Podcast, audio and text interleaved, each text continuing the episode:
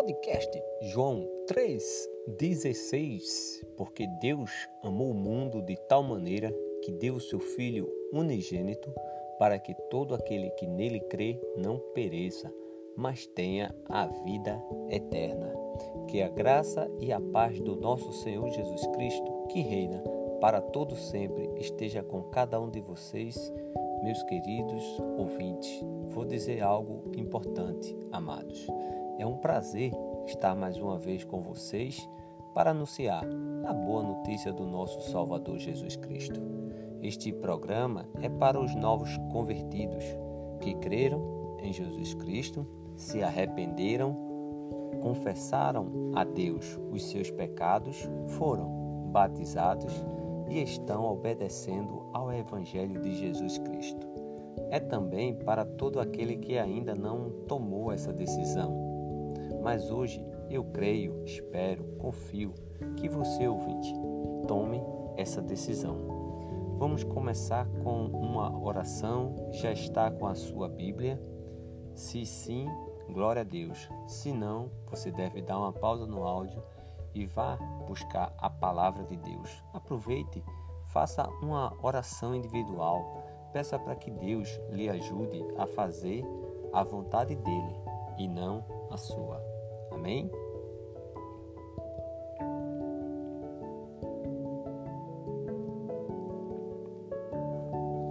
Vamos dar mais um passo em nossa caminhada cristã.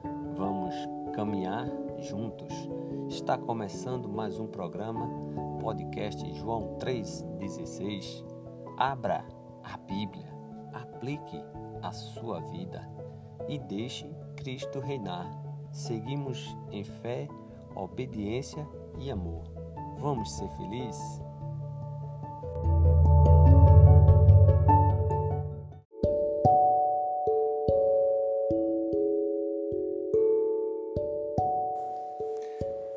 Versículo para nossa meditação. Tiago, capítulo 5, versículo 11.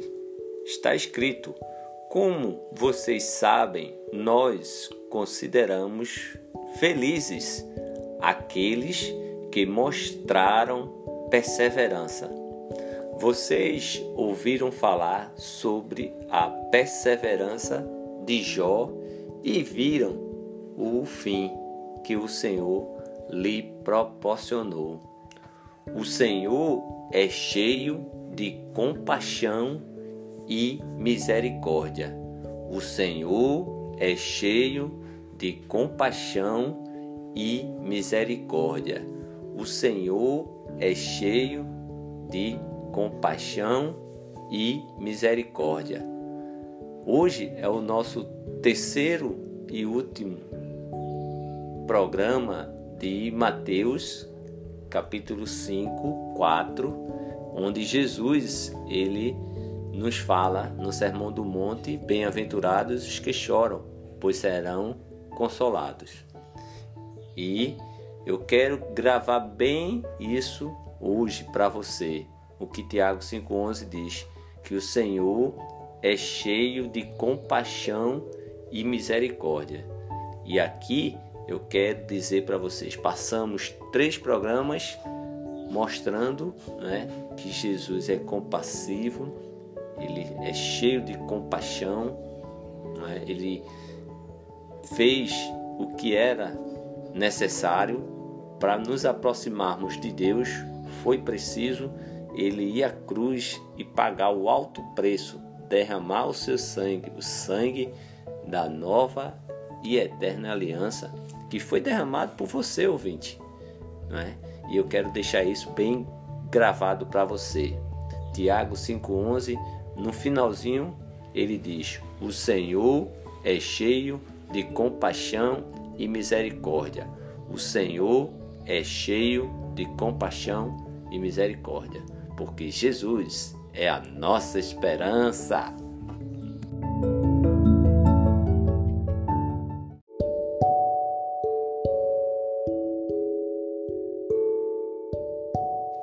Nessa segunda parte, em Mateus capítulo 5, versículo 4, Jesus ele disse que os que choram são bem-aventurados, porque serão consolados.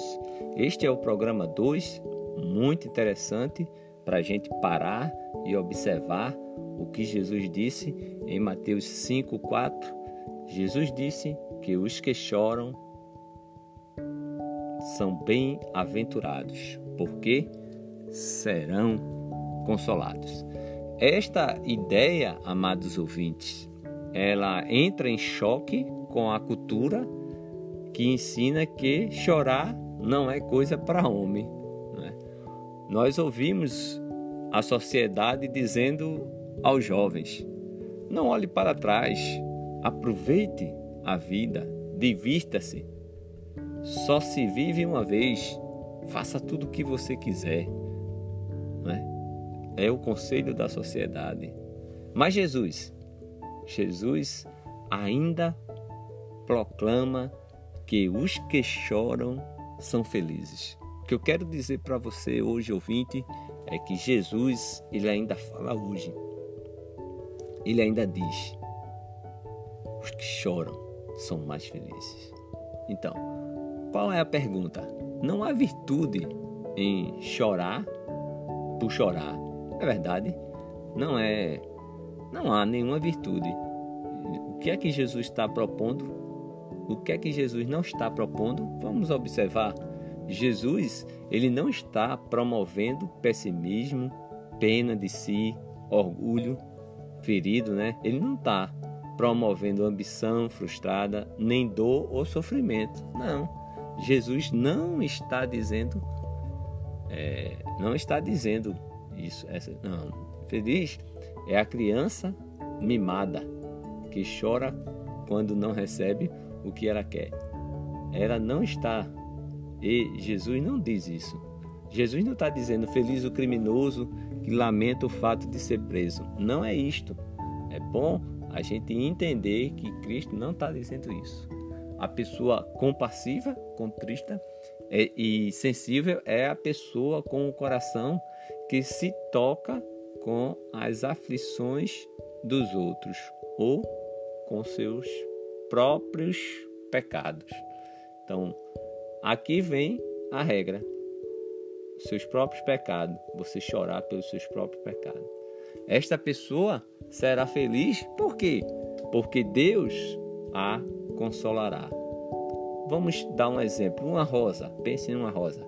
Ela tem um cheiro bem doce, uma rosa, mas quebre uma pétala e veja o que acontece. Ela vai, você vai ver que cada pétala tem dentro de si um tesouro de perfume que era destinado a morrer na flor.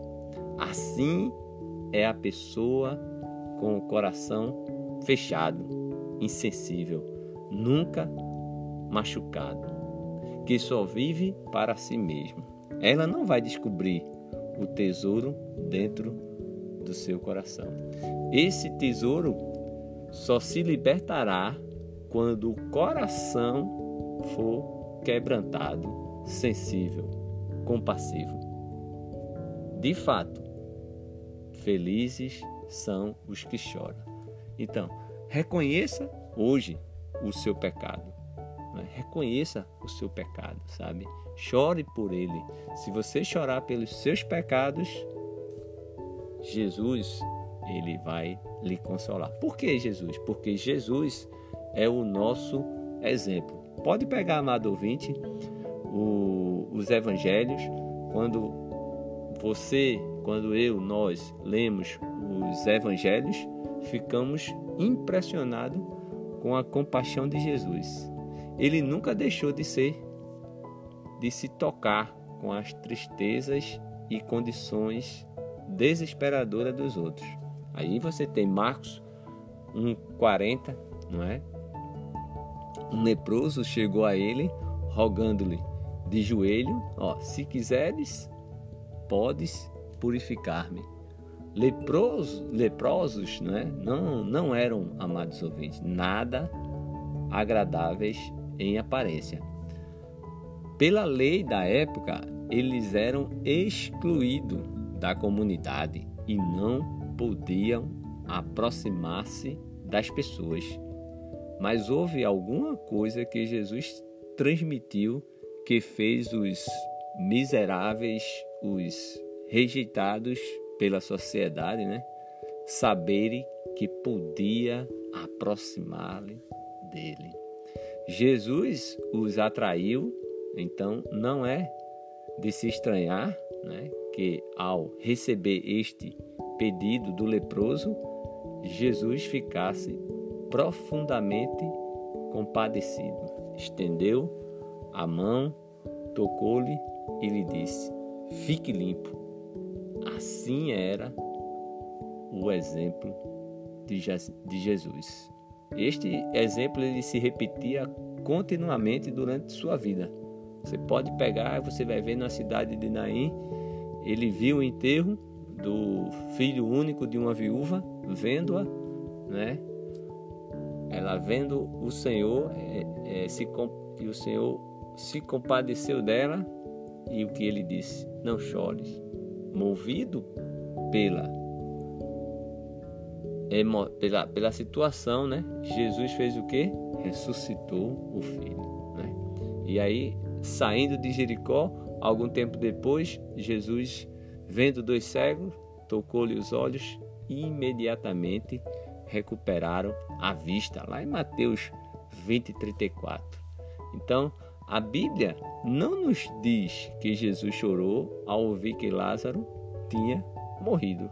Porém, quando ele chegou a Betânia e viu Maria e os amigos de Lázaro chorando, agitou-se no espírito e comoveu-se. E a Bíblia diz simplesmente no versículo pequeno, João 8, 33, Jesus chorou, não é? versículo 35, a tristeza dos outros atingiu o coração compassivo de Jesus. Aqui está o nosso exemplo. É? Ele tocou no leproso, mas existe é, algo pior do que a lepra. Ele tocou no cego, existe algo, sabe, no, no, no corpo, né? Aquele momento do sepultamento. Então, é, é difícil, mas existe algo pior do que a lepra, que é o pecado. E Jesus, ele está disponível hoje para você, sabe? Se arrepender e ser curado de, um, de algo pior do que a lepra. Então, Jesus, como verbo lá em João 1, criou o universo e colocou tudo em ordem. Hoje, Jesus ainda sustenta e sempre sustentará todas as coisas. Colossenses 1, 16 17 fala muito bem disso. Jesus, poderoso com toda a autoridade, divino, mais o que? Compassivo e sensível às dores e tristezas dos seres humanos. Este é Jesus. Quando conseguimos ver com os olhos do nosso coração o Criador chorando, então conhecemos um pouco mais a vida de Cristo. Nunca mais deixaremos alguém dizer que chorar não é para homem. Mas Jesus não chorou apenas por causa da doença, fome e morte. A tristeza da sua alma era maior diante das situações espirituais das pessoas. Lá em Lucas 19, 14 44, que Jesus, ao aproximar-se de sua cidade amada, Jerusalém, também chorou. Nessa ocasião, estava olhando para o futuro do povo e este futuro, como era? Era escuro, tenebroso. Os judeus rejeitaram a Jesus e recusaram se arrepender dos seus pecados e por isso iam sofrer um castigo terrível. Exércitos inimigos cercariam a cidade e a destruiria. Todos os habitantes seriam mortos ou vendidos como escravo para outros países. O glorioso templo, centro de símbolo do privilégio e presença de Deus no meio dele, seria totalmente destruído, sem uma pedra acima da outra. Tudo isso aconteceu 40 anos mais tarde. Hoje, Jesus ele quer falar com você. Temos mais um programa ainda para refletir, para pensar. Né? Já tivemos um programa anterior, esse agora, e teremos o próximo, dando continuidade à nossa reflexão sobre Mateus 5:4. Receba, escute, reflita o convite que eu tenho para você agora.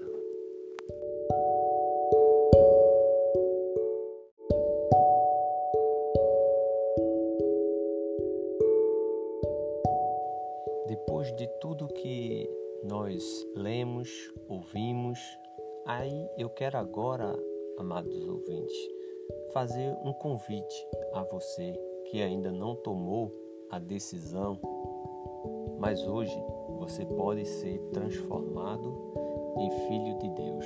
Entenda o que eu vou lhe dizer. Preste atenção. Cristo, ele morreu para nos salvar dos pecados. O que temos de fazer para receber esse dom, o dom da graça? Em primeiro lugar, precisamos aprender a respeito de Cristo, aprender as verdades gloriosas do Evangelho. Isso deve nos fazer ter fé, uma fé do tipo em que Cristo nos leve a confessar perante os outros o que Ele é. Ele é o Filho de Deus. A nossa fé ela deve nos levar ao arrependimento. Arrependimento dos nossos pecados, ou seja, há uma mudança de atitude em relação aos nossos pecados. Finalmente, amados ouvintes, a fé ela deve nos levar ao batismo. O batismo é o sepultamento em água para o perdão dos pecados. No dia em que a igreja ela foi estabelecida, cerca de 3 mil pessoas eles obedeceram a este plano. Depois, outras foram acrescentadas. Mas a partir do momento em que elas se tornaram cristãs, a vida delas se modificou. Atos 2:42 diz que eles perseveravam na doutrina dos apóstolos e na comunhão no partir do pão e nas orações. Em resumo, o que você deve fazer se você entendeu a mensagem? Creia, confesse, se arrependa, seja batizado e espere junto comigo a volta de Cristo. Se quiser um estudo pessoal, envie um e-mail para contato podcast joão 316 gmail.com terei o maior prazer de estudar com você. Amém? A palavra de Deus, ela nos promete que à medida em que buscarmos conhecer o Senhor, amá-lo e a praticar a sua palavra, iremos desfrutar a plenitude de sua presença em nossa vida. Vem desfrutar do amor de Deus, você e sua casa. Perguntas, dúvidas ou comentários?